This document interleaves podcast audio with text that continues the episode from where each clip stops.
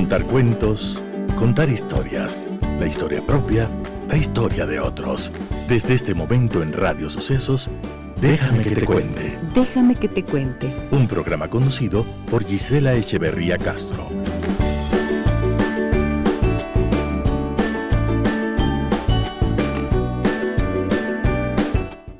Déjame que te cuente. Déjame que te cuente. Amigas y amigos de Radio Sucesos, muy buenos días. Un gusto estar de nuevo con ustedes y en esta mañana iniciamos con esa hermosa voz de Marta Gómez, esta cantante, cantautora colombiana, y este homenaje para esas manos de las mujeres trabajadoras, para las manos de todas las mujeres que en el día a día cumplen con su papel histórico y fundamental en la vida de sus familias y en la sociedad. Esas manos que en algún momento tiemblan de temor, pero que también siempre están prestas y dispuestas a ayudar, a acompañar, a atenderle a quien más lo necesita. Esas manos que muchas veces se elevan de enojo, de furia, de indignación, y esas manos que van construyendo en ese telar infinito que es la vida, la posibilidad de crecer, de aprender, de desaprender y de aprender nuevas cosas que nos produzcan bienestar y alegría.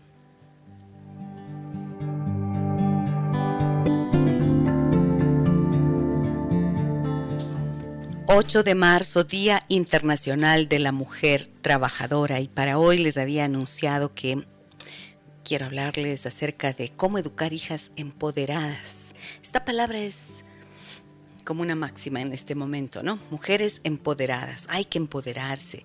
¿Y qué será lo que esto significa? Voy a ir desarrollando este tema y les pido que ustedes se sientan en la libertad de expresar sus mensajes y sus puntos de vista durante el programa y ojalá que hoy por Día Internacional de la Mujer me dejaran escuchar sus voces, sería maravilloso. si graban un mensajito de voz y nos lo envían al 099 55 6 39 90 y lo podemos compartir con todas las personas que nos escuchan y que están presentes en este programa a través de 101.7 FM de Radio Sucesos y también en www.radiosucesos.fm. Decíamos ayer en el programa que mm, a veces hay una confusión acerca de, este Día Internacional de la Mujer, ¿no es cierto? Y hay muchas versiones. No es, eh, hay, hay, algunos hechos que acompañaron esto, pero lógicamente fue una cantidad de circunstancias y de situaciones que se vivieron al final del siglo XIX que determinaron que en algún punto, este 8 de marzo, llegará a ser el Día Internacional de la Mujer. Escuchemos una nota preparada por Carolina Monard. Mundo, cada 8 de marzo se conmemora el Día Internacional de la Mujer, formalizado por las Naciones Unidas en 1975. Este día nace a raíz del movimiento obrero con protestas que desembocaron en toda una revolución a finales del siglo XIX y principios del siglo XX. La vida de las mujeres occidentales en esa época estaba llena de limitaciones, como no poder votar, no podían manejar sus propias cuentas bancarias, ni tener una formación académica. Además que la esperanza de vida era mucho menor que la de los hombres por los partos y los malos tratos. La primera congregación de mujeres fue en 1848, cuando las estadounidenses Elizabeth Cody Stanton y Lucrecia Mont reunió a cientos de personas en la primera Convención Nacional por los Derechos de las Mujeres en Estados Unidos. En esta convención, ambas sostuvieron que todos los hombres y las mujeres son creados iguales y exigieron derechos civiles, sociales, políticos y religiosos para el colectivo. En ese momento recibieron burlas, especialmente en cuanto al derecho al voto. Sin embargo, ellas pusieron una semilla que en los siguientes años fue creciendo, según lo señala la ONU.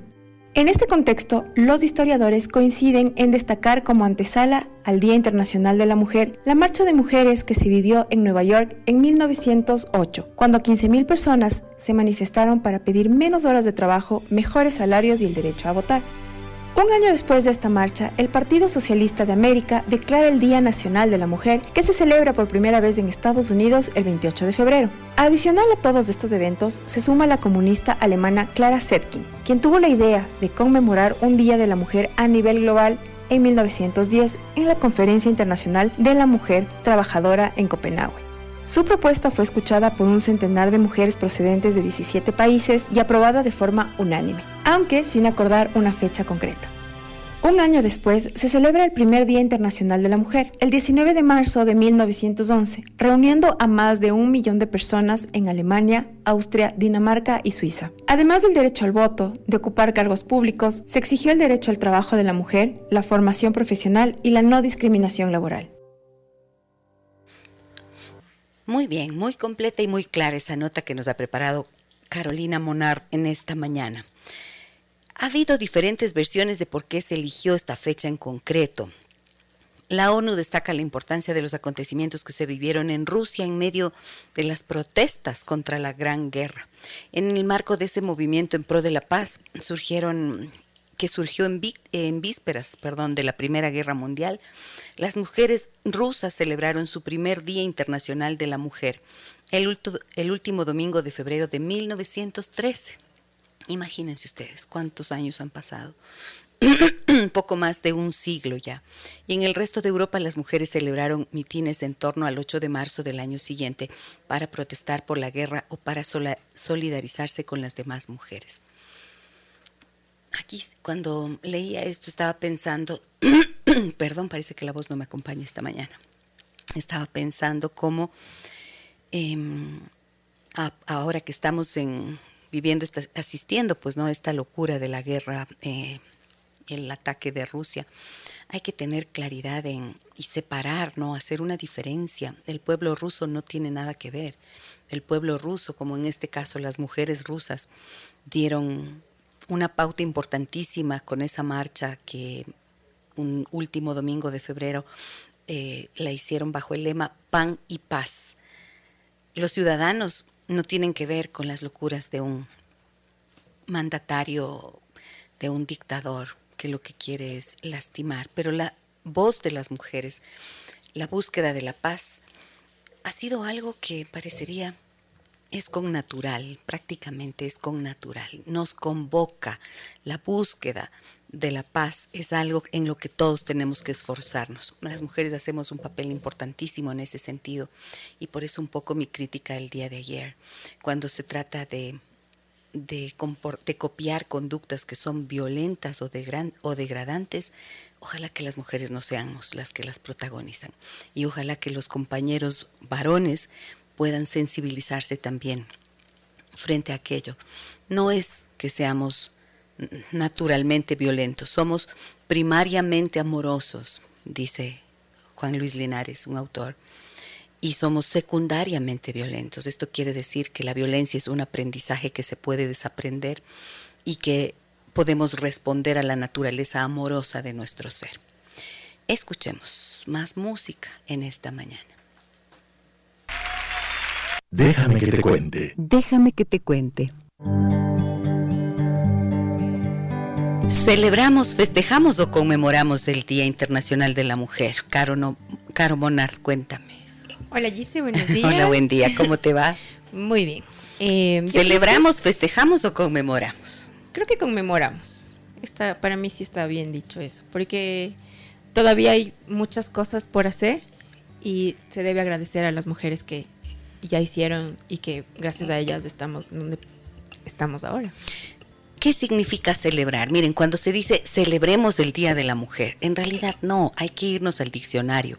El diccionario dice como definición mm, de la palabra celebrar, llevar a cabo un acto o ceremonia, hacer una fiesta o un festejo por un acontecimiento feliz y alabar o hablar bien de alguien o de algo. Eso significa celebrar. ¿No es cierto? Eh, pongamos ejemplos. Se celebró un meeting en la plaza, se celebró el Día de la Libertad de Prensa y celebramos mm, a Juan Rulfo por sus novelas, mm, por ejemplo, a, cualquiera de los autores. Celebras, celebras algo que es un acontecimiento feliz, pero cuando hablamos de conmemorar, entonces nos referimos a hechos importantes, históricos, con la celebración de un acto solemne. Se celebra el acto para conmemorar, ¿no es cierto? Una fecha en que se cumplen años de que esos hechos históricos importantes hayan ocurrido.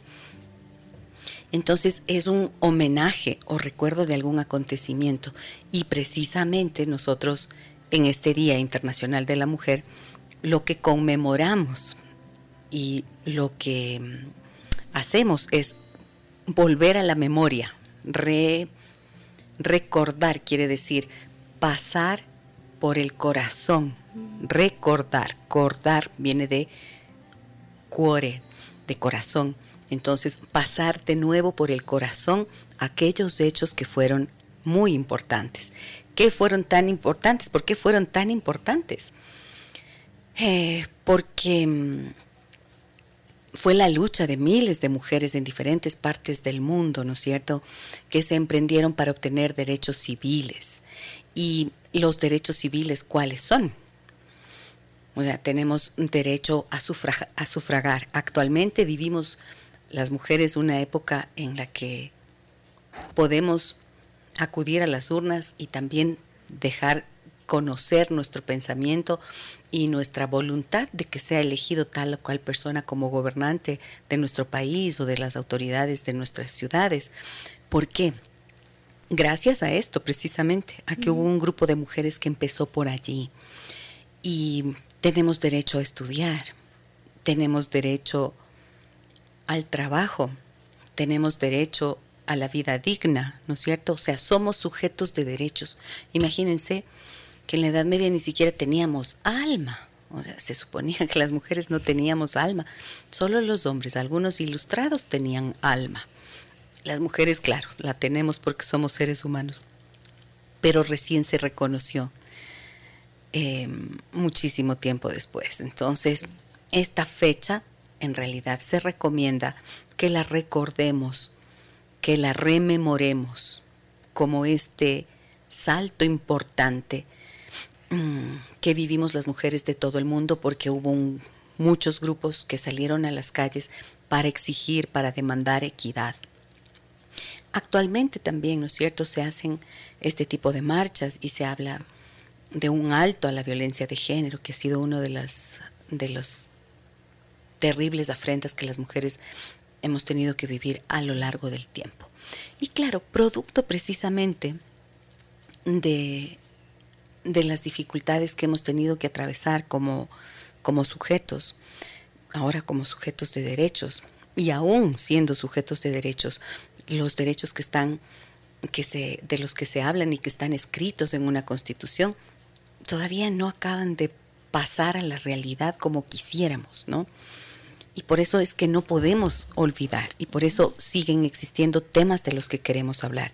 Y justamente en, eh, en relación a las cosas que aún faltan por lograr como mujeres, es que surge el empoderamiento. Entonces hay un llamado, ¿no es cierto?, para decir, mujer, empodérate.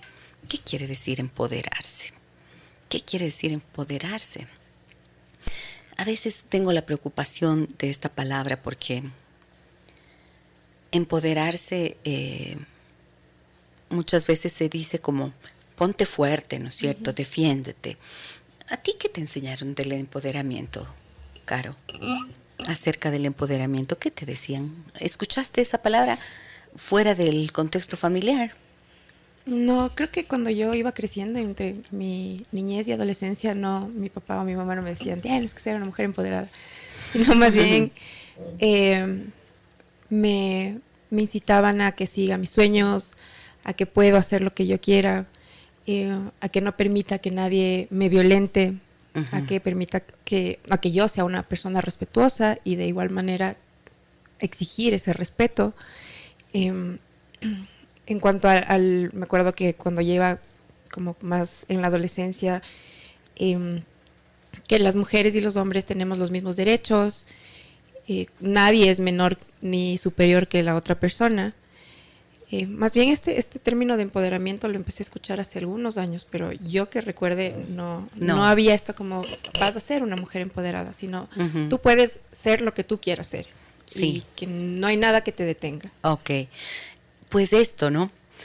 Tienes que ser una mujer empoderada. Sin embargo, se ha convertido esa frase como en una máxima, ¿no es cierto?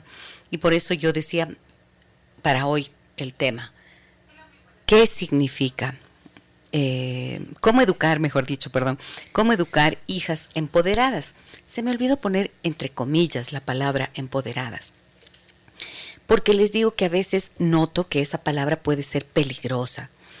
Peligrosa en el sentido de que no se comprenda realmente en qué consiste ese poder. Entonces tenemos que partir de algo. Miren, el famoso empoderamiento surge de qué? como una forma, como una respuesta al patriarcado. Pero ¿y qué es el patriarcado? El patriarcado es una forma de organización en la que el padre es la cabeza de la familia, del clan o de la tribu. ¿Para qué era? Para su protección, para proteger a la familia. Esa era la tarea de este hombre. Por sus características físicas de mayor fuerza.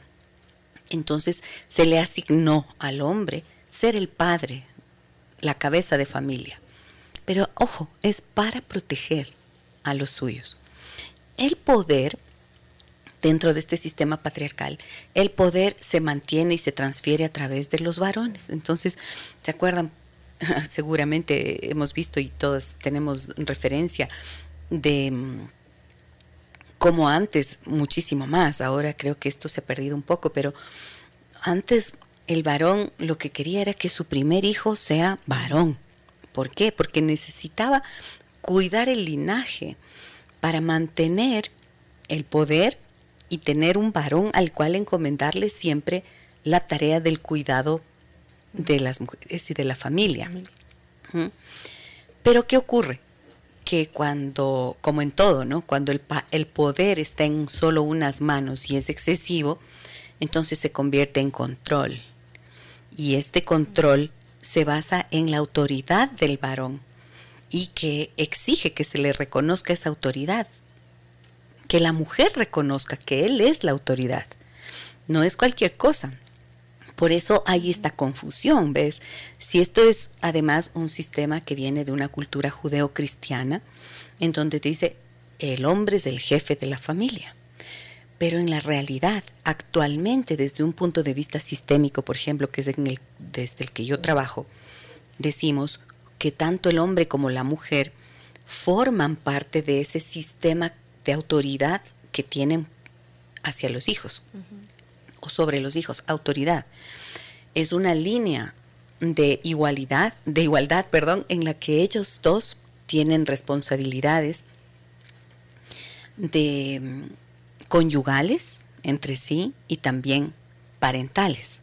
Entonces ya no existe una autoridad del varón únicamente, sino se reconoce desde esta perspectiva sistémica la autoridad compartida con la mujer. Los dos son la figura, las figuras de autoridad y de referencia en el sistema familiar. Pero ¿qué pasa? Cuando esto empezó a ocurrir, el patriarcado, el hombre que estaba acostumbrado a tener este poder exclusivo para sí mismo, se sacude un poco. A nadie que tiene el poder le gusta perderlo. ¿Mm? Y entonces, para conservar esa autoridad, es que se acude muchas veces a la violencia. Y cuando hay alguien que siempre está ostentando el poder en cualquier sistema, imagínense de lo que estoy hablando, aún en este más primario, que es el de la familia, esta célula tan importante, allí la figura de autoridad, si solamente eh, conserva el poder para sí mismo, entonces se desequilibra el funcionamiento de la familia. Una de las claves importantísimas es que el poder se reparta en el interior de una familia. ¿Para qué?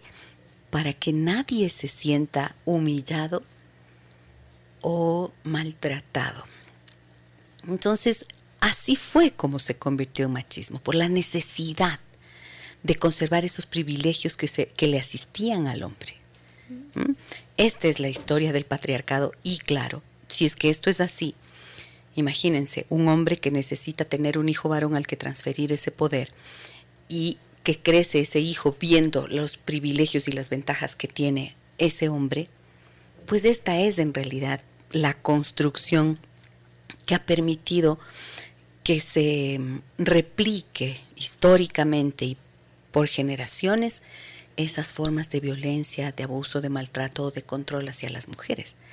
Y precisamente sobre eso es lo que las mujeres dicen, oh, oh, no, no puede ser, no podemos continuar así. Tenemos que hacer algo. Y como en todos los procesos históricos, si ustedes se ponen a pensar, cuando un país coloniza a otro, nosotros vivimos el colonialismo español, África, colonias británicas, eh, colonias francesas, por todo lado, ¿no es cierto? Lo que eran los países europeos que colonizaban a los países de América o de África. Em, ¿Cómo lograron los países, eh, cómo logramos nosotros, por ejemplo, eh, la libertad? La logra, se logró porque al rey de España dijo, hoy pobrecitos, cómo sufren, nos vamos a compadecer porque Fray Bartolomé de las Casas dijo, están pasando situaciones terribles de abuso, de violencia, de maltrato. Fue por eso que el, el Papa de Roma en aquel tiempo y el rey de España se compadecieron. No, fue porque los que están en situación de vulnerabilidad y viviendo el abuso decidieron organizarse para poder protestar. Y claro, armaron una guerra. Lógicamente, esas guerras fueron de independencia para lograr la libertad. Y si es que esa misma noción histórica la traducimos a lo que significa el espacio familiar, vemos que las mujeres se organizaron para poder obtener la libertad que necesitábamos, la libertad que necesitaban esas generaciones.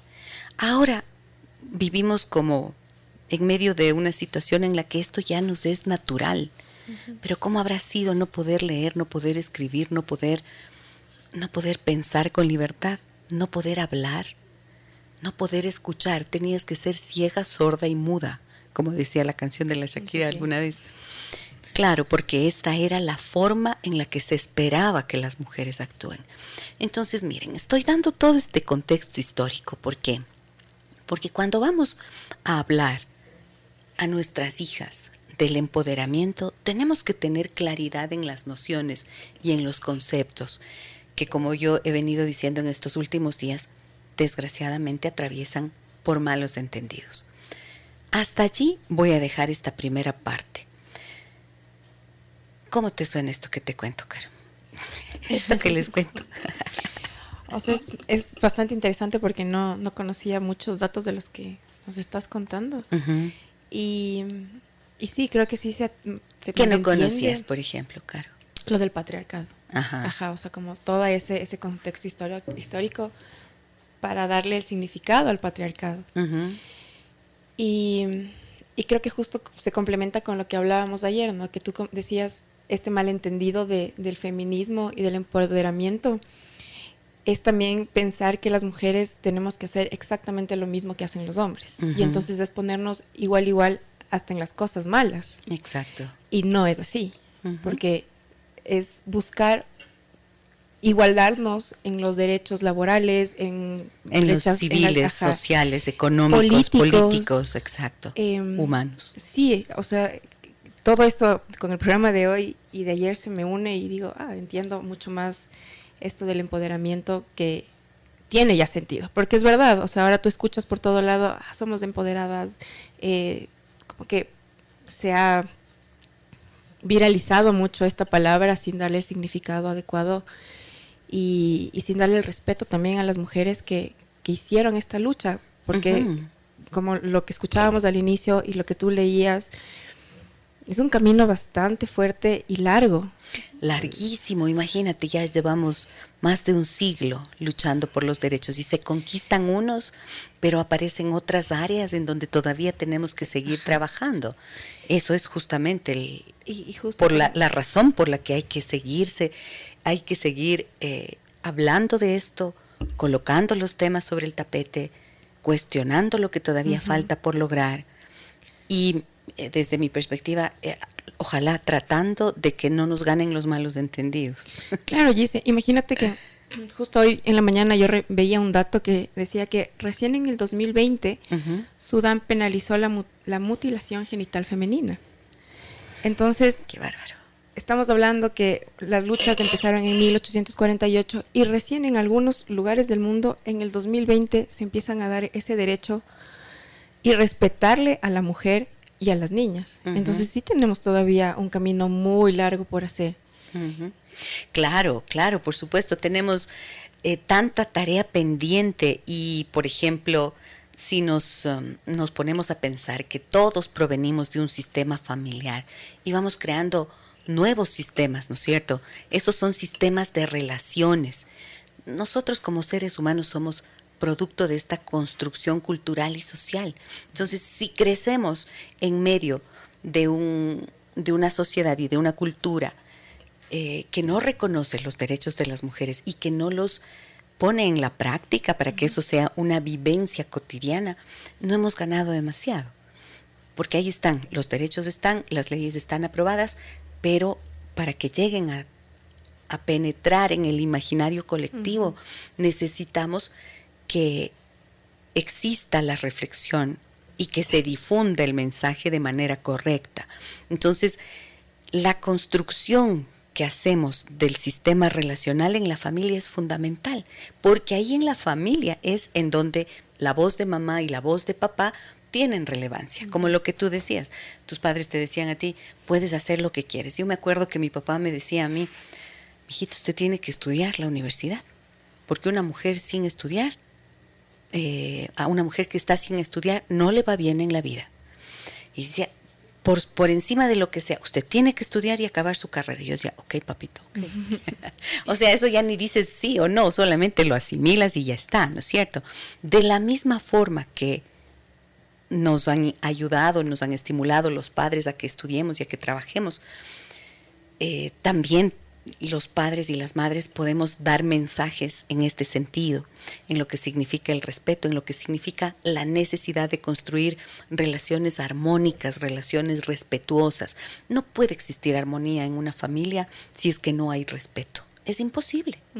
Una familia en la que existe violencia hacia la mujer o hacia los hijos es una familia disarmónica, se desequilibra suelen decir disfuncional. No voy a usar la palabra disfuncional porque eso significa otra cosa.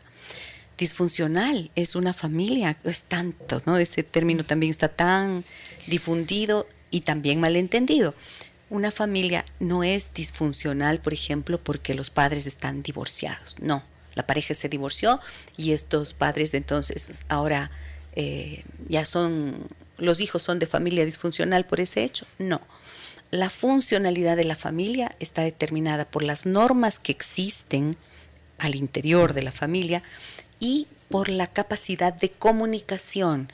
Si las personas se sienten libres de expresarse, de expresar su pensamiento, sus acuerdos y sus disensos también, sus desacuerdos, o sea, no siempre tenemos que estar de acuerdo, pero en lo que sí vamos a estar de acuerdo en que no nos vamos a violentar, Siempre nos vamos a respetar por encima de los desacuerdos. Eso ya es funcional. Lo disfuncional es exactamente lo contrario. No puedes hablar, no puedes reírte, no puedes decir lo que piensas, no puedes decir lo que sientes. Eso se convierte en disfuncionalidad. No puedes salir a vivir lo que tú necesitas para tu propia realización humana o personal eso ya es disfuncional. O sea, la función de la familia es contribuir al desarrollo y al bienestar de todas las personas que la integran. Si es que alguien obstruye ese camino del desarrollo y del bienestar, entonces ya no es una familia funcional. ¿Me explico? Entonces, en ese tejido relacional de la familia, allí es justamente en donde podemos nosotros, los adultos, los padres, los madres, las abuelas, los abuelos, podemos emitir mensajes que reconozcan el valor de las niñas, el valor de las mujeres, el trabajo de esas mujeres que están allí todos los días cocinando, arreglando, limpiando, y de esos hombres que ya no pueden quedarse sentaditos leyendo el periódico viendo lo que la esposa hace. No, que ellos tienen que participar y que tienen... Hay muchas mujeres que salieron a trabajar, pero muy pocos hombres se ocuparon de hacer las tareas de casa. Entonces, eh, las mujeres siguieron trabajando y trabajaron más. Mira, que esto es una cosa bien curiosa y muy importante. Conseguimos el derecho al trabajo, vaya, pero trabajamos muchas más horas. Las mujeres que protestaron en Nueva York buscaban jornadas dignas para bajar las horas de trabajo a ocho y tener condiciones dignas de trabajo. Y bueno, y resulta que aquí las mujeres trabajamos ocho horas al día en el trabajo remunerado y seguramente unas seis, ocho horas allá en la casa, que no es trabajo remunerado. Entonces, tanto nos falta todavía. Y mm, decía que la violencia, las formas de maltrato, si no hay respeto, entonces van a generar una situación disarmónica en la familia. Y dentro de ese contexto disarmónico, entonces cada vez somos más vulnerables. Entonces, niñas, niños, adolescentes, mujeres, hombres, todos se vuelven vulnerables cuando no hay ese respeto y cuando no viven de acuerdo a esta premisa de que la familia tiene que ser el lugar de seguridad, de confianza y que promueve el bienestar y el desarrollo de todos. ¿Me estás queriendo decir algo? Sí, yo te veo y, yo hablo y hablo y la Caro me ve. Tengo, tengo un dato que me parece también interesante. Dale, Caro. Déjame que te cuente. A ver. Dice que ha habido algunas buenas noticias en países como Estonia y Túnez, porque han elegido sus primeras líderes políticas, mujeres. Imagínate. Es bueno, pero también regresamos a ver y decimos, en esta época, en el siglo XXI, donde pensaríamos que ya esta, esta eh, lucha de las mujeres ha llegado a todo el mundo, pues eh, todavía no, pero es, las luchas constantes de las mujeres hace que estos países puedan llegar a, tener sus primeras líderes políticas mujeres. Qué bueno. Y mira que después de tantos años, no, después de tantos años, son poquitas las mujeres, así nombres que han que han eh, resonado en algún punto. A ver, vamos con Vamos con mensajes, vamos con mensajes. A ver, dale, Caro. ¿Dónde estás? ¿Estás en Facebook o en el 099 556 3990? Vamos con los de Facebook. Dale. Que nos escriben desde que nos conectamos. Ok. Voy a eh, saludar a las personas que están conectadas, ¿no? No sé por qué no las puedo ver. ya, dale, dale. Ya, Carla Matos nos dice, un placer para mí. Qué tema tan importante. Doctora, saludos desde Carolina del Norte, Estados Unidos. Oh, qué linda, gracias. Un abrazo muy grande para ti. Rama Carce, qué buen tema, nos dice. Javier, feliz Día de la Mujer a todas las integrantes de este excelente programa. Un fuerte abrazo y muchos éxitos. Sigan adelante. Son grandes profesionales y un ejemplo a seguir para las futuras generaciones. Muchas gracias, Javier. Azul Jervis, estimada Gisela, que tenga mucha alegría en sus días. Llevo años escuchándole y en mis roles de madre, profesora de guaguas y en mis relaciones cotidianas me han ayudado tanto a tener más empatía y a ser mejor conmigo misma. Muchas gracias, muchas bendiciones. Oh, qué linda.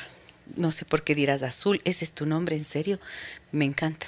Te doy un abrazo muy grande y gracias, gracias por escucharme y por el tiempo que me has acompañado. Entonces, gracias. María Elisa nos dice, un bendecido día de la mujer a usted y a todas las mujeres del mundo entero. Viva nosotras las mujeres. Hola Gise y Caro, me dicen aquí. Mi padre es un poco machista. Una de sus reflexiones que repetía constantemente a mi hermana y a mí era, primero el título. Yo lo veía como un principio de la compleja realidad que vivieron mis padres. Ahora lo Ahora lo tomo como una forma de empoderarnos que vino desde el inconsciente de mi padre. Un abrazo, soy Alexa. Exacto, qué bueno que le hayas podido dar este nuevo significado, Alexa.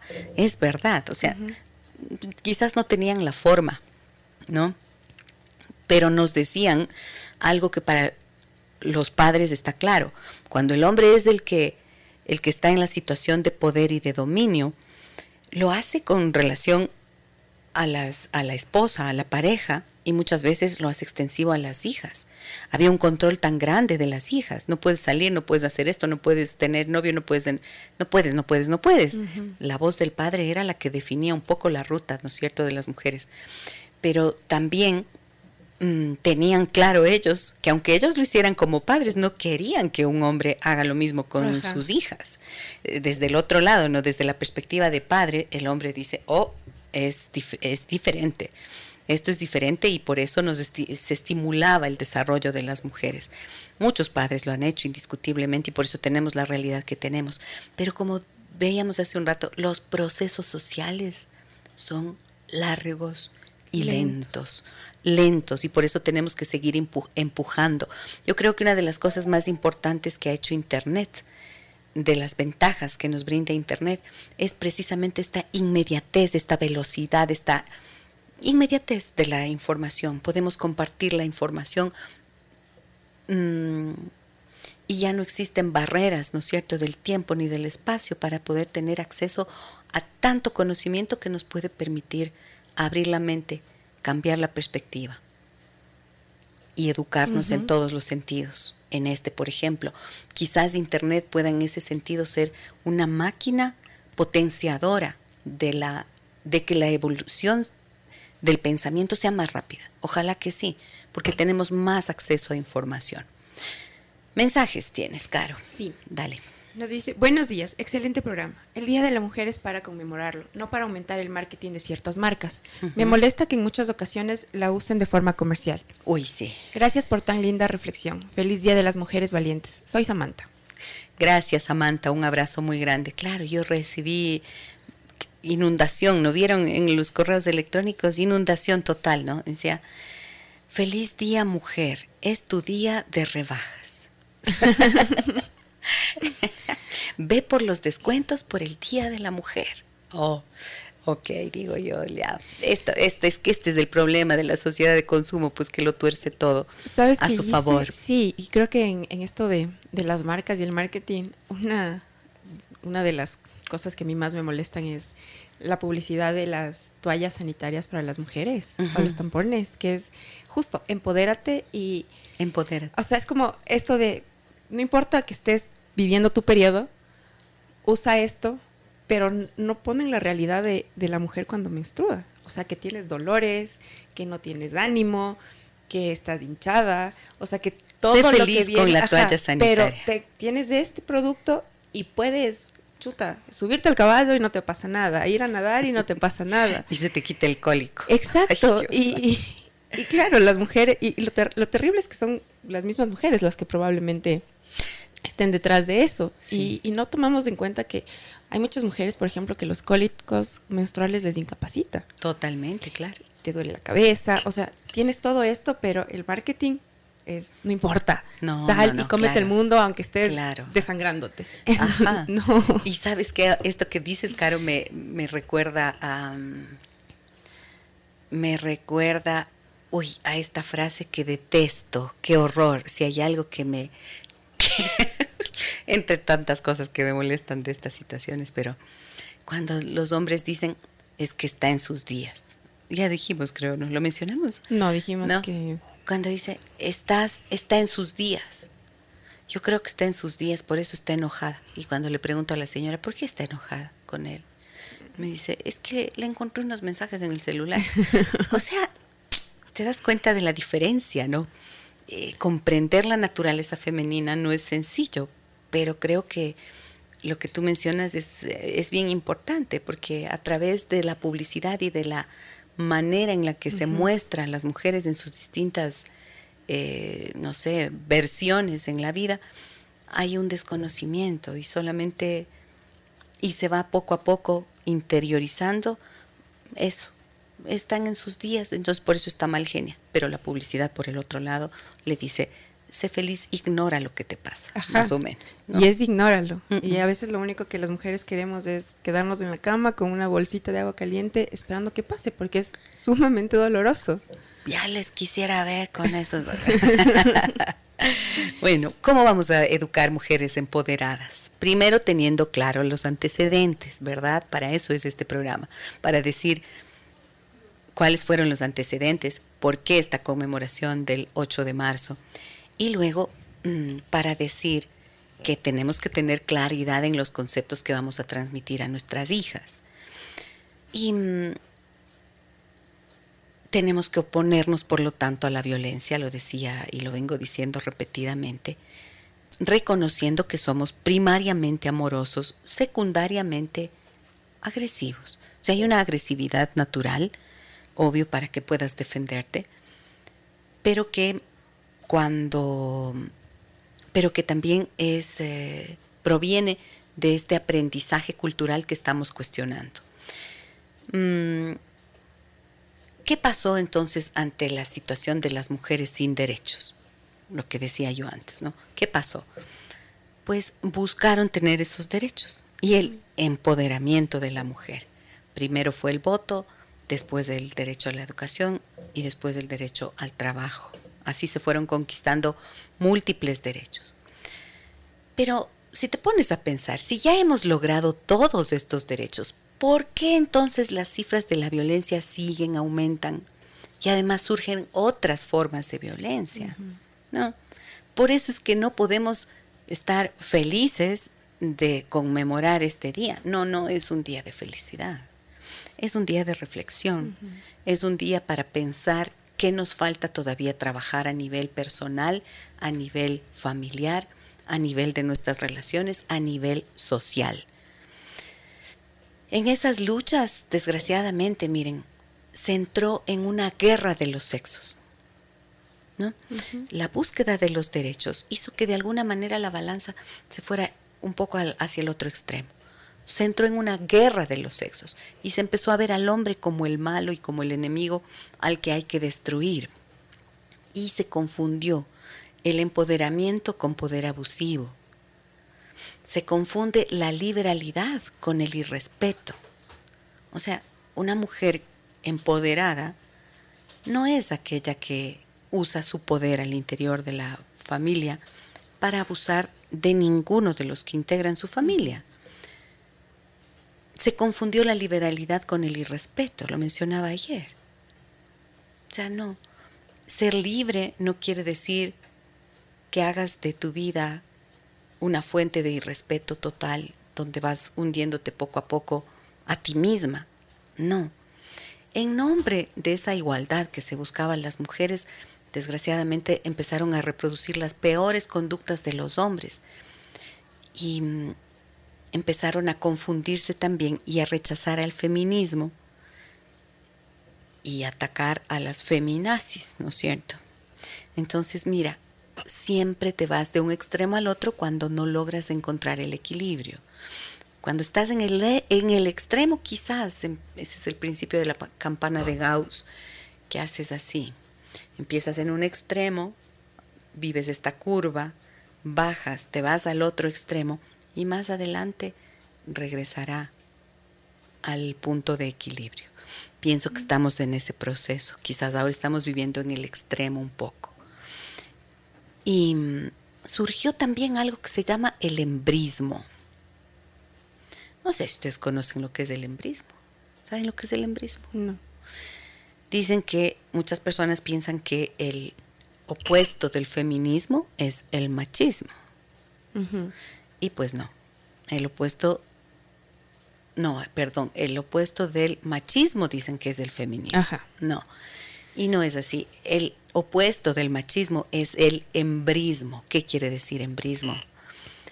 El embrismo es una mujer mm, que actúa de la misma forma violenta, controladora y dominante que un hombre machista.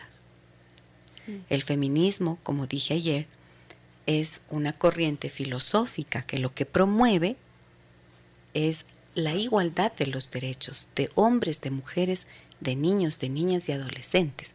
Eso es lo que promueve el feminismo. A veces he pensado que quizás sería hora de modificar de alguna manera el nombre para que ya no haya esa confusión, ¿no? Pero entonces, una mujer que maltrata al hombre no es una feminista. No. Una mujer que, que reproduce esas peores conductas de los varones no es una feminista. No. no quizás es hembrista, por esto que acabo de mencionar, ¿ok?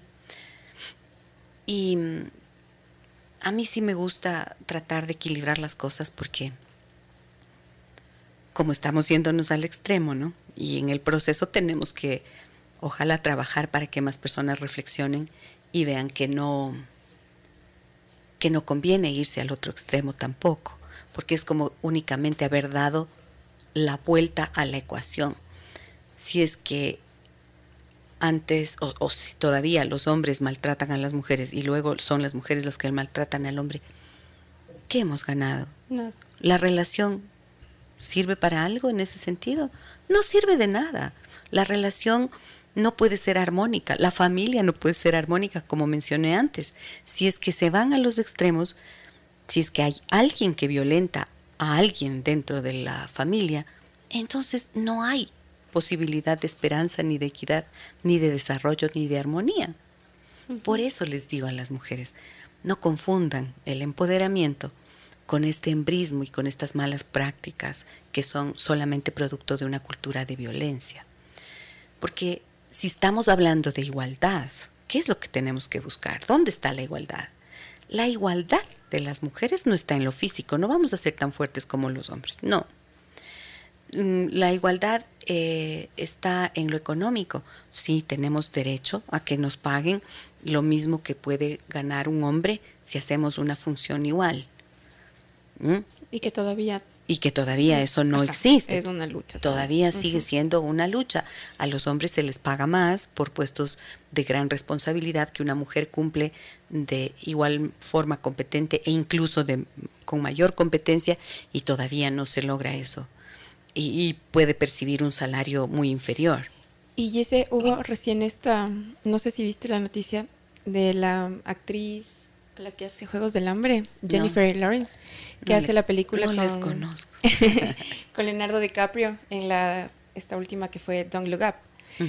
Y ella denuncia que Leonardo DiCaprio cobraba muchísimo más que ella, teniendo igual el mismo papel, o sea, como que los mismos roles.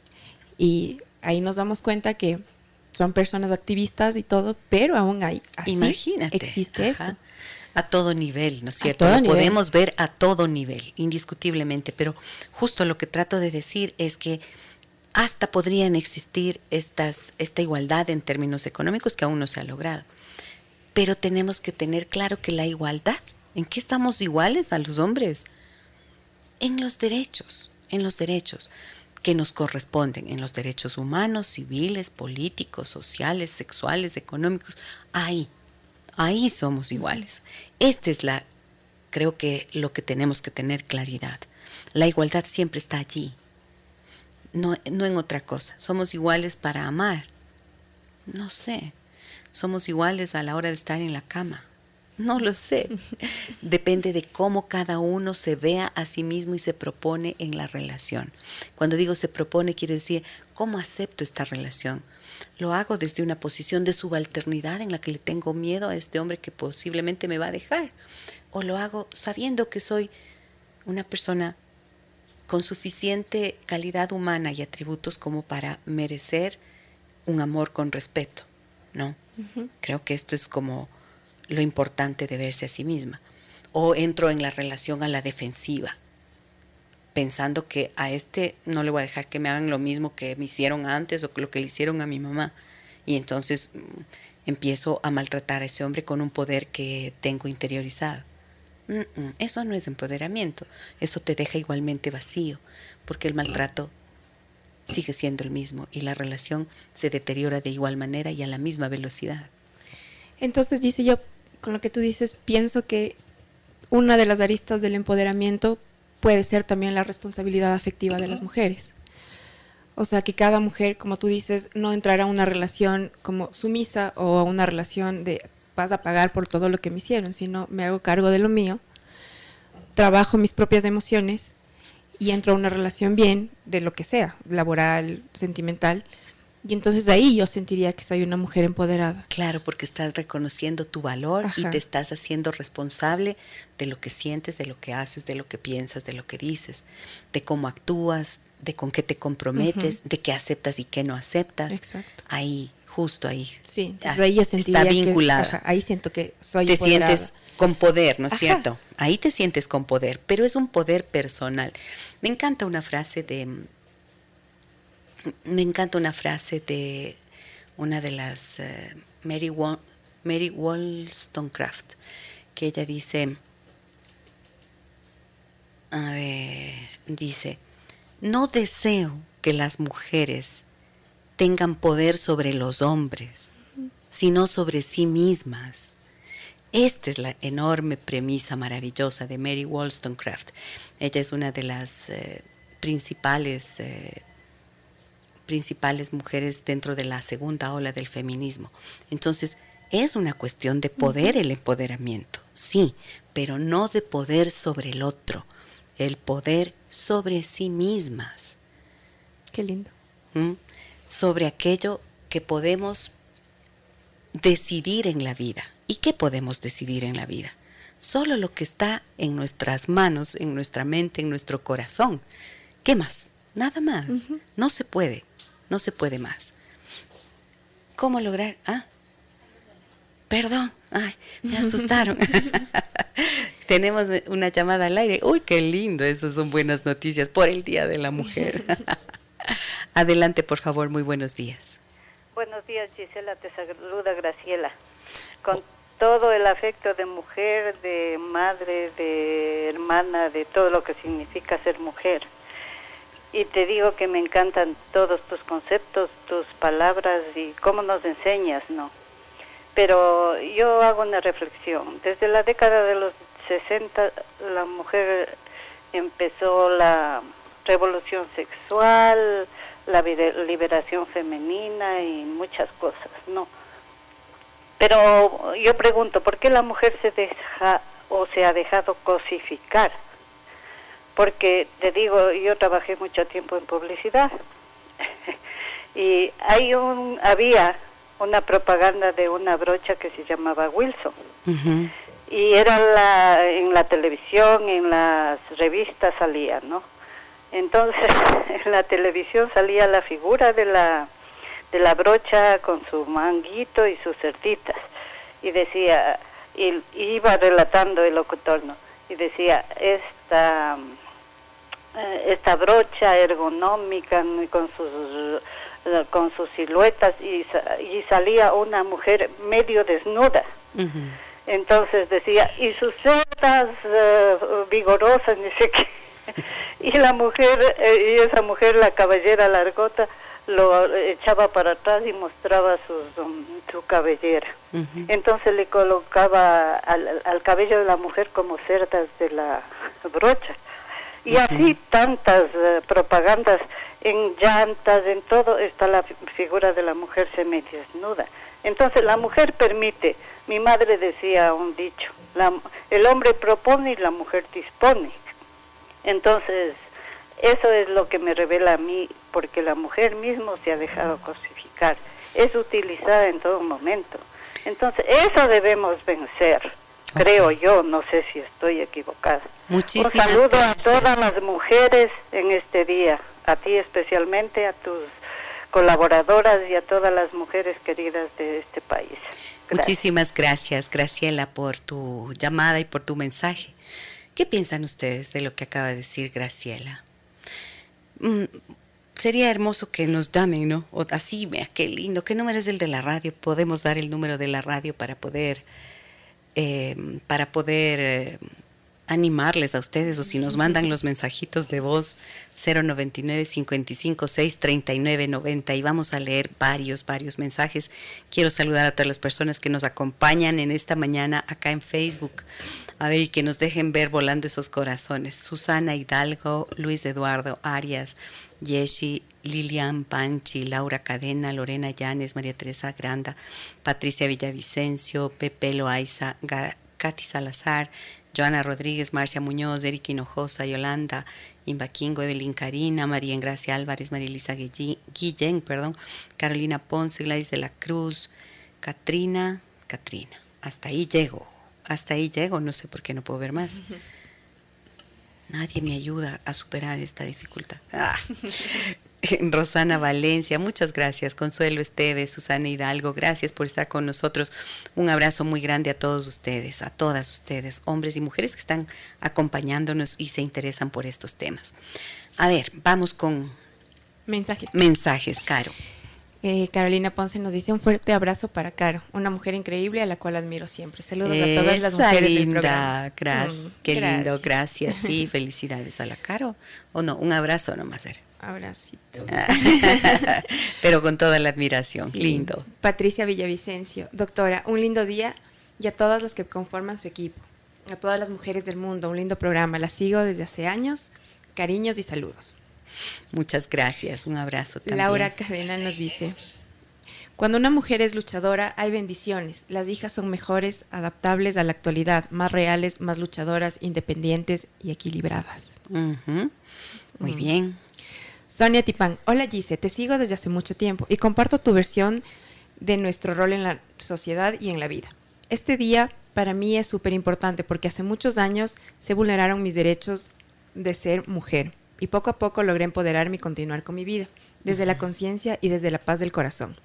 No creo en la guerra de los sexos, creo en la igualdad de los derechos, donde podamos mirarnos de igual a igual, desde el corazón. Les dice alguien que pasó violencia de género y poco a poco he ido sanando y mirándome desde la paz. Gracias por darnos la oportunidad de mirarnos y sentirnos. qué hermosa Sonia. Un abrazo muy grande para ti.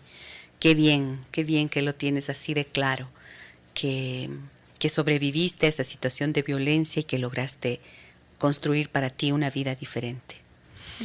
Ayer leía algo, un mensaje que decía, las religiones son para las personas que buscan la luz. A ver, para las personas que le tienen, ah, ya, las religiones son para las personas que tienen miedo al infierno.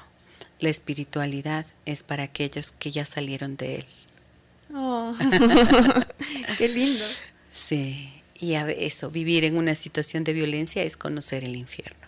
Vivir en una relación de abuso es conocer el infierno. El infierno de la humillación, del dolor, de la desesperanza, del no tenerte a ti misma, del no reconocerte, del no saber quién eres, de ver mutilados tus sueños mientras intentas sobrevivir. Y siempre digo que ahí es en donde el poder de la mujer está presente. Y creo que ese poder, como hacíamos el resumen hace un instante, parte de ese reconocimiento de quién tú eres, ¿no es cierto? De tu valor personal, de tu valor personal. Y eso, mm, eso no te da otra cosa que el espíritu.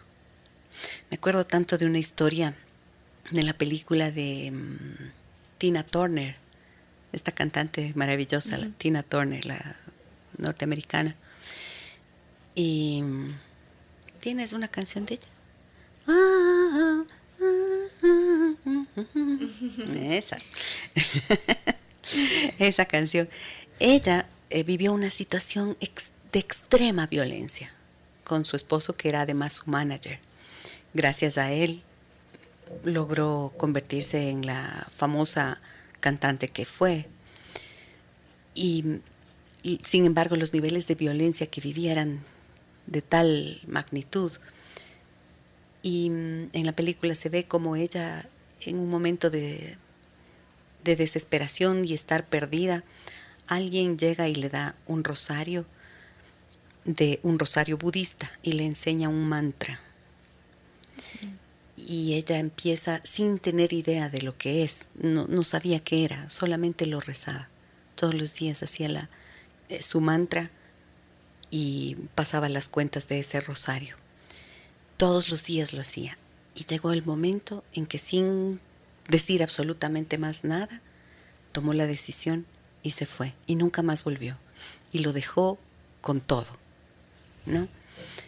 ¿Qué quiere decir? Que ese poder ese famoso empoderamiento surge de esa conciencia nuestra, de sí misma, ¿no es cierto? La conciencia de ti mismo. Pero eso no es que te viene de la nada. No, pues eso está asociada a tu espíritu. Eso está asociada a ese ser superior que habita dentro de nosotros. Ahí es en donde está todo el poder personal, ahí es donde está toda la fuerza, toda la fortaleza interna. Esa fortaleza interna que es la que te lleva, además de sobrevivir, luego a construir una vida de dignidad. ¿Mm? Dice, y en cuanto a, la violencia eh, de la que mencionas, eh, tengo un dato de las Naciones Unidas en la que dice que cada 11 minutos una mujer o niña es asesinada por alguien de su propia familia. Ay, qué horror. Ven, ven por qué necesitamos seguir trabajando y por qué la lucha ahora es, la lucha de las mujeres es, eh, ha venido siendo durante tantos años contra la violencia. Porque este es ya, una vez conseguidos los otros derechos, necesitamos poder mm, hacer que sea una realidad el derecho de vivir una vida libre de violencia. Ese es el derecho por el cual tenemos que trabajar ahora. Entonces, mm, si hablamos nosotros de, de duras luchas, la que tenemos en este momento para comprometernos a hacer algo es la lucha para acabar con la violencia. Pero mira que también me, he cuestionado mucho esto de si es que hay que acabar con la violencia, si es que hay que ir, decir no a la violencia. Y no, creo que no se trata de decirle no a la violencia, sino de decirle sí a la paz. Mm. Es bien diferente. Cuando estás en contra de algo, siempre estás en un esfuerzo supremo. Desgastante. Desgastante, agotador. Pero todavía vivimos mal, esto, maltrato infantil, a veces de las propias madres. Porque cuando hay violencia en un sistema familiar, todo el sistema se contamina, como ya dije. Pero hay violencia, hay maltrato infantil, hay violencia conyugal, hay violencia filioparental, que es esa de los hijos hacia los padres. Entonces, la tarea está enterita y esto es lo que tenemos que hacer, acudir a nuestro verdadero poder interno para enfocar, encauzar esa energía en lo que es realmente necesario. ¿Y eso qué es? Construir relaciones pacíficas. Ya no decir estoy en contra de la violencia, sino decir estoy a favor de la paz. Estoy como mujer consciente de la necesidad que tenemos de cambiar y de mejorar y de vivir una vida libre de violencia y quiero eso también para mis hijas. Y entonces los mensajes para nuestras hijas tienen que, partir de empezar a pensar distinto, empezar a decir, a pensar, no somos enemigos entre los hombres y las mujeres, no, no somos enemigos, ni tampoco uno es más que otro, ni el hombre es más que la mujer, ni la mujer es más que el hombre, no somos enemigos, no, somos seres humanos, ahí estamos igualados. Tenemos que empezar a sentir distinto, a sentir que merecemos vivir sin miedo. Eso nos traerá calma, seguridad, tranquilidad, sin amenazas. Y tenemos también que hacer distinto, hacer algo distinto. Por ejemplo, empezar a comunicarnos con respeto, en base a la ética. La ética de sí, ayer no, no creo que concluí o no di la definición, pero así, pucha, en un hiper resumen, que es a veces, ¿qué es la ética? Si uno oye la ética, ¿pero qué es la ética? Llevada a la práctica, ¿en qué consiste? Consiste en saber lo que me hace bien a mí. Por lo tanto, ¿cómo no me voy a hacer daño a mí? ¿Y cómo no le voy a hacer daño al otro? Puedo reconocer mis límites y puedo reconocer los límites de los demás. Eso es. Eso es un concepto ético y de la ética relacional. Entonces, construir relaciones sanas de respeto, esa es toda la tarea de las mujeres y de los hombres en este tiempo, si es que queremos continuar la lucha de estas mujeres que han logrado que hoy disfrutemos de los derechos que ya disfrutamos, pero todavía nos falta mucho, nos falta bastante. Y mm, a nuestras hijas ayudarles a entender su poder personal para que se empoderen como reconociendo su poder personal, ese que un día ellas pueden decidir que si van a una fiesta y alguien les quiere bañar en alcohol, lanzarles un vaso de alcohol a la cara, si es que se niegan a beber, que tengan la fuerza para decir, no, no quiero, aunque hagas eso, no voy a, a beber si no lo quiero. Que tengan el poder, la capacidad de negarse a vivir lo que no les dignifica. Que puedan ser capaces de darle un sentido a su vida. ¿Y cuál es el sentido de la vida? A veces dicen, a veces he pensado que la vida no tiene sentido por sí misma, sino que nosotros tenemos la obligación de darle un sentido. Nosotros, en esas reflexiones, en ese reconocimiento de nosotros mismos, allí es cuando podemos darle un sentido a nuestra vida. Y ese sentido tiene que estar asociado necesariamente a nuestra capacidad de soñar. Y aunque estés viviendo una situación de violencia o una situación en la que estás, siendo, estás viviendo algo que, que no mereces, siempre, siempre puedas tener la libertad en tu corazón y en tu mente de soñar cómo voy a salir de allí y de cómo voy a vivir después de que lo haya logrado. Siempre. Entonces ese sueño se convierte en un propósito para que puedas trabajar hacia él. Eso te muestra el camino. Cuando tienes un propósito, tienes un camino y allí vas construyendo en el día a día, ¿no? Mensajes mensajes. Dale, mi car. Es que hoy tenía muchas cosas que decir. Ay, muy interesantes, la verdad. Dale, Carito. Eh, Fer Moreno nos dice, mis suegros, a quienes quiero muchísimo, tienen una cosa que es casi intolerable para mí. Él es machista extremo, ya anciano, y a la hora de comer mi suegra y por lo tanto mis cuñadas y mi esposo deben servirle a él y a los hombres. A veces si quiere algo de comer, en su cuarto sirva y deben acudir a atenderle. Es terrible ver cómo se da esto ¿Cómo se da esto de parte de él? Pero más terrible es ver cómo está totalmente normalizado. ¿Debo ser tolerante o luchar contra todo esto y ellos? Luchar, ¿cómo sería la lucha? Quizás lo que hay que hacer es decir el punto de vista, ¿no es cierto? Decir cómo uno se siente. Pero me parece como complicado. Tal vez es tener una conversación con tu pareja para poder preguntar qué piensas tú cuando tu padre actúa de esta forma, cómo te sientes tú y con tu hijo, creo que ahí está, donde tu hijo, tu hija, si están en ese entorno, allí poder decir, ¿cómo se sienten cuando papá, cuando el abuelito actúa de esta forma? Bueno, yo, y ahí das tu, punto de vista, yo considero que eso es una falta de respeto ah, y esa falta de respeto con esa falta de respeto no estoy de acuerdo. Dar a conocer tu punto de vista construye muchísimo más que si, te, si luchas contra eso. ¿Mm? Más mensajes. Sí. Em, a ver, Blanca nos dice, hombres y mujeres no somos enemigos, somos completamente complementarios, nos necesitamos mutuamente. Lo que necesitamos es crear mejores mujeres a través de la niñez, a partir de los seis años crear a la mujer del futuro y a través de ella el mejor hombre del futuro. Mejor cerebro, mejor matriz, mejor corazón, mejor sociedad. Bueno, yo ahí me voy a permitir una, me permito hacer una, mostrar mi discrepancia en relación a que a través de la mujer, porque esto significa responsabilizarle a la mujer de que el hombre también sea un buen hombre. No, yo creo que efectivamente todo lo que menciona la persona que nos escribe, eh, estoy totalmente de acuerdo. Educamos a las niñas de tal manera que sean conscientes de sí mismas, de ese poder personal que les decía que se puede ejercer en las decisiones más pequeñas de la vida y que le van dando a, a ella conciencia de que es capaz de decidir, ¿no?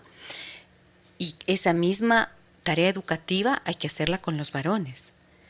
Pero si pensamos que a través de las niñas o a través de esa mujer, de esa niña que más adelante será mujer, esa mujer va a ser capaz de educar, entre comillas, a un hombre, entonces volvemos a esa premisa de detrás de cada buen hombre hay una gran mujer.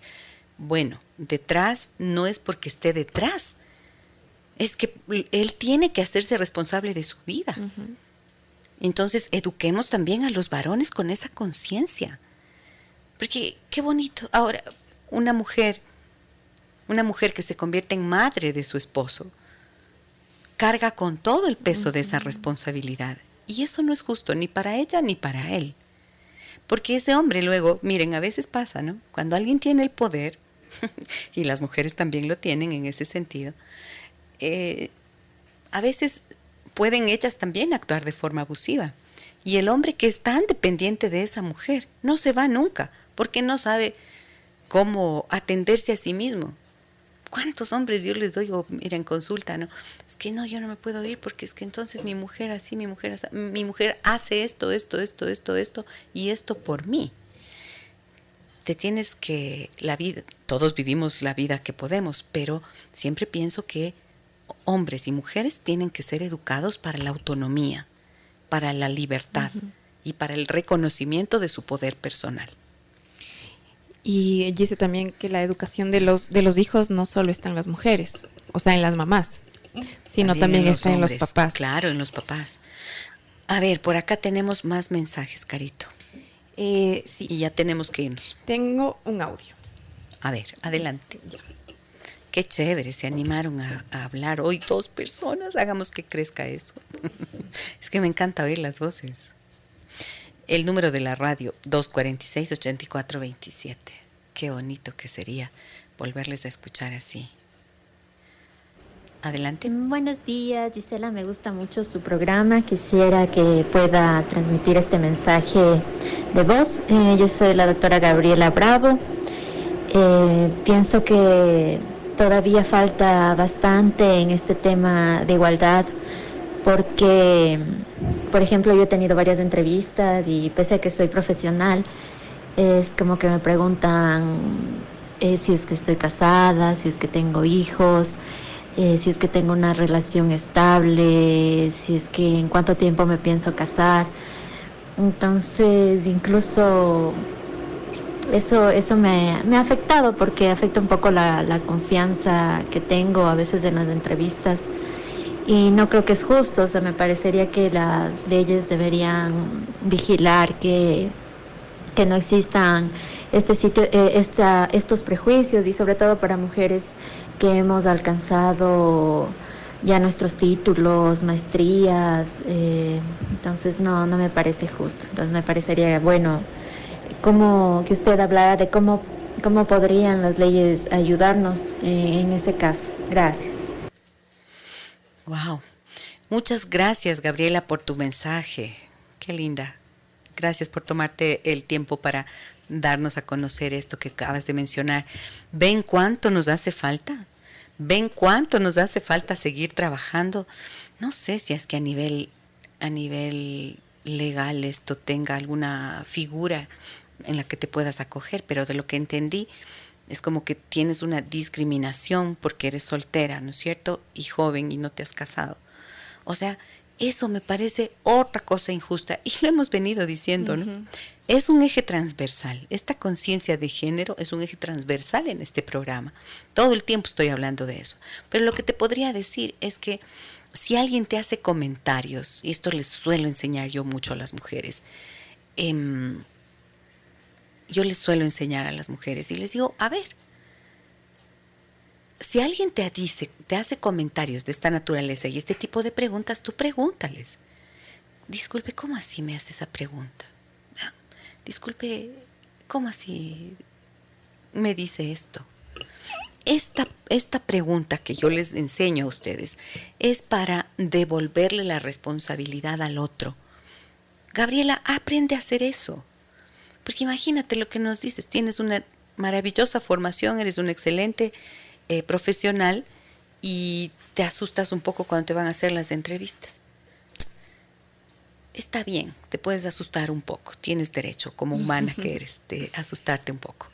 Pero cuando te hagan preguntas incómodas, tú devuelve con la pregunta. Eso es como la raqueta. te viene una pelota, tú le, le envías de vuelta. ¿No? Y te doy un abrazo muy grande. Se ve que tienes un gran valor para haber logrado lo que lograste. Afiánzate en eso, en el reconocimiento de eso que has logrado. Tengo un audio, ¿por qué no me dicen que tenemos audios? Yo estoy aquí, habla y habla, cuenta y cuenta. Tenemos un audio de... ¿Escuchaste? Por favor, si lo pueden escuchar para ver si es que eh, porque si está muy larguito, tal vez ya no nos dé el tiempo. Es más, ya estamos en la hora. Tenemos, solo leo unos mensajitos que Dale, están claro, claro que sí. Nos dice, buenos días, Gise y Caro, soy Emma. De parte de mi papi y mía les deseo un feliz Día de la Mujer. Son mujeres muy valiosas, valientes, un ejemplo a seguir. Tienen un excelente programa. Las quiero mucho y que hoy siempre la pasen muy bien y sean muy felices. Muchas gracias, Emma. Qué linda. Em, otro, gracias sinceras a ti y a tu equipo, mujeres que con valentía y amor nos iluminan con este espacio para ser mejores seres humanos y construir una sociedad más equitativa. Un saludo a ti y a tu equipo y a todas las mujeres que te escuchan. Eduardo. Muchas gracias, gracias Eduardo. Qué lindo. Em, en Facebook nos dicen, Mary, admiro su programación, gracias por sus orientaciones. A las mujeres nos hace falta reconocer cuáles son sus derechos. Muchas gracias también. Acá vi otro mensaje de Laura, creo. Sí. Gabriela Vázquez dice, el empoderamiento femenino empieza por reconocernos a nosotras mismas, valorarnos, amarnos y ayudarnos entre nosotras. La competencia y la comparación no ha sido buena consejera. Exacto, Gabriela, muchas gracias. ¿Tienes otro mensaje? Laura, creo. Sí. Sí. ¿Lo tienes tú? Dale tú, Carito, sí. Doctora, pregunta, sus frases de vida dan en el clavo perdón la expresión, ¿podría hacer un listado y enviarnos por las redes? Excelente programa. Vea eso, en eso me paso, pues diciendo esta frasecita, por favor. me mandas una buena tarea, muchas gracias. me mandas una muy buena, hacer una buena tarea, Laura. Gracias por, por tu sugerencia. Una lista, vamos a hacer una, lista, verán. Ya, trabajo para todos. Ya tenemos trabajo para todos. María Gracia nos dice que sea un día pleno para ti y todas en el programa. Querida Gisela, felicidad y buena vida, no solo hoy, sino siempre, siempre. A ver, ¿qué dice? Tenemos también un audio, pero dura más de tres minutos. A ver, pongámoslo y escuchemos, por favor. ¿Sí? ¿Vamos con el audio?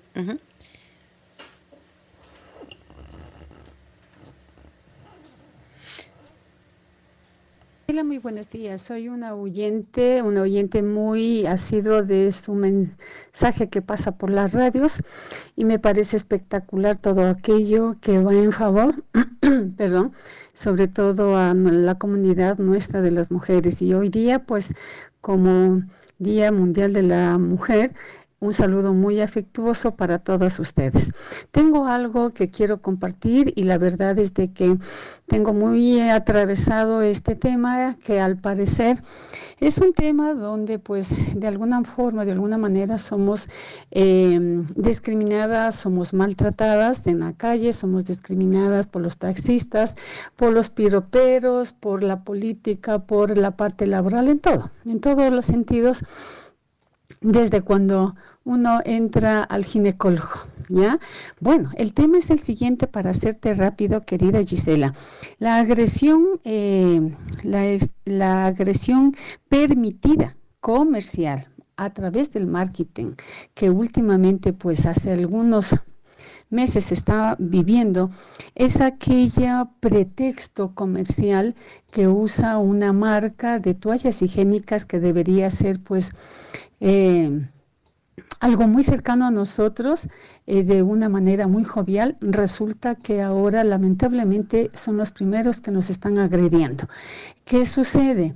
Ah, las las eh, presentaciones en, en estas propagandas de toallas higiénicas de la marca Nosotras, lamentablemente pues se ve a niñas eh, como que ellas necesitan a pretexto de enseñarles, no, ellas nos enseñan ahora a nosotras, son tan inteligentes que no necesitan en una propaganda, en un, un marketing eh, verdaderamente eh, con otra perspectiva, ¿sí?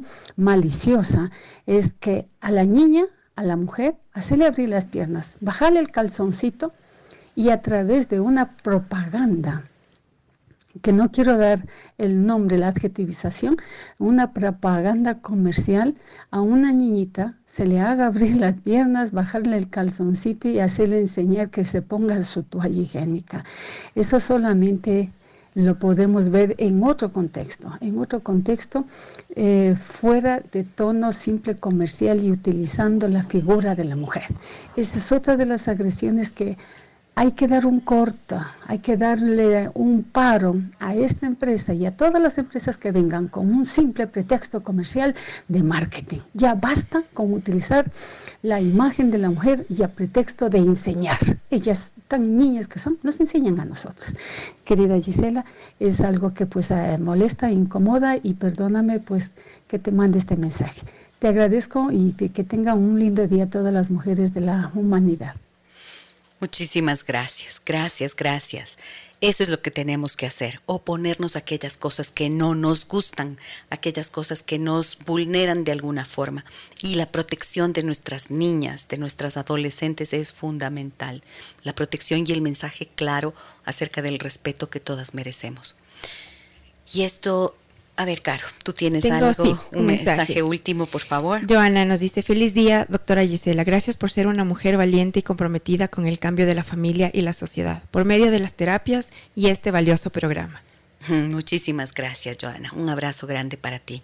Un abrazo grande, infinito, lleno de respeto para todas las mujeres del mundo, para todas ustedes que escuchan este programa, que nos acompañan en el día a día.